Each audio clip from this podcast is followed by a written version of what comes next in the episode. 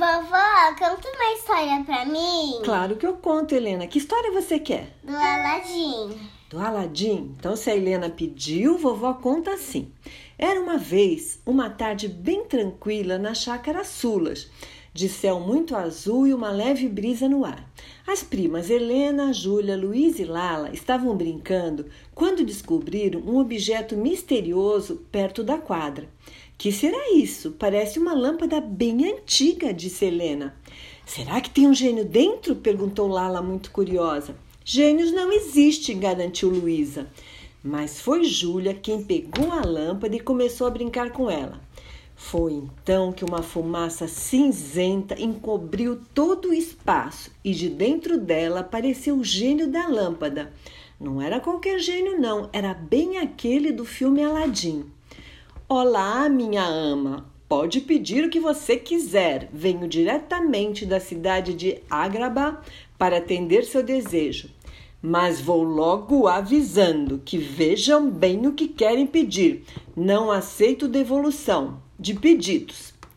As primas acharam o máximo ter um gênio da lâmpada para atender seus desejos, mas ele também foi logo reforçando.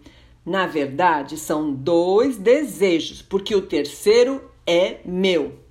Difícil escolher, não é mesmo? Júlia se antecipou e disse que queria escolher primeiro, afinal, o gênio apareceu para ela.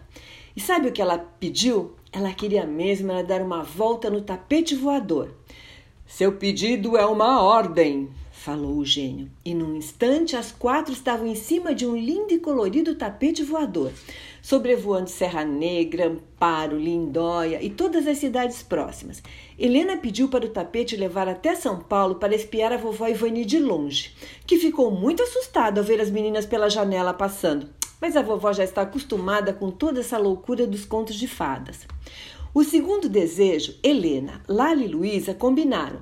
Queriam conhecer pessoalmente Aladim e a princesa Jasmine. O gênio sorriu e disse: Ninguém resiste às histórias. E os dois apareceram felizes da vida em conhecer as primas. Jasmine trouxe brincos de pedras preciosas para cada uma e Aladim fez fotos com elas.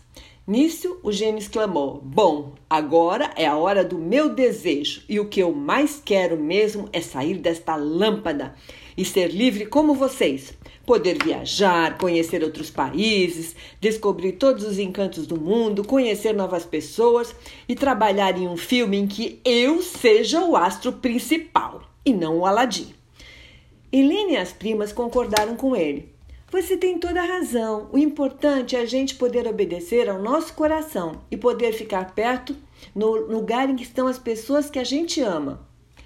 Então, Aladim, Jasmine e o gênio partiram e as meninas ficaram muito felizes porque fizeram uma boa ação no dia libertaram o gênio para sempre. E aí, Helena, você gostou da história? Sim.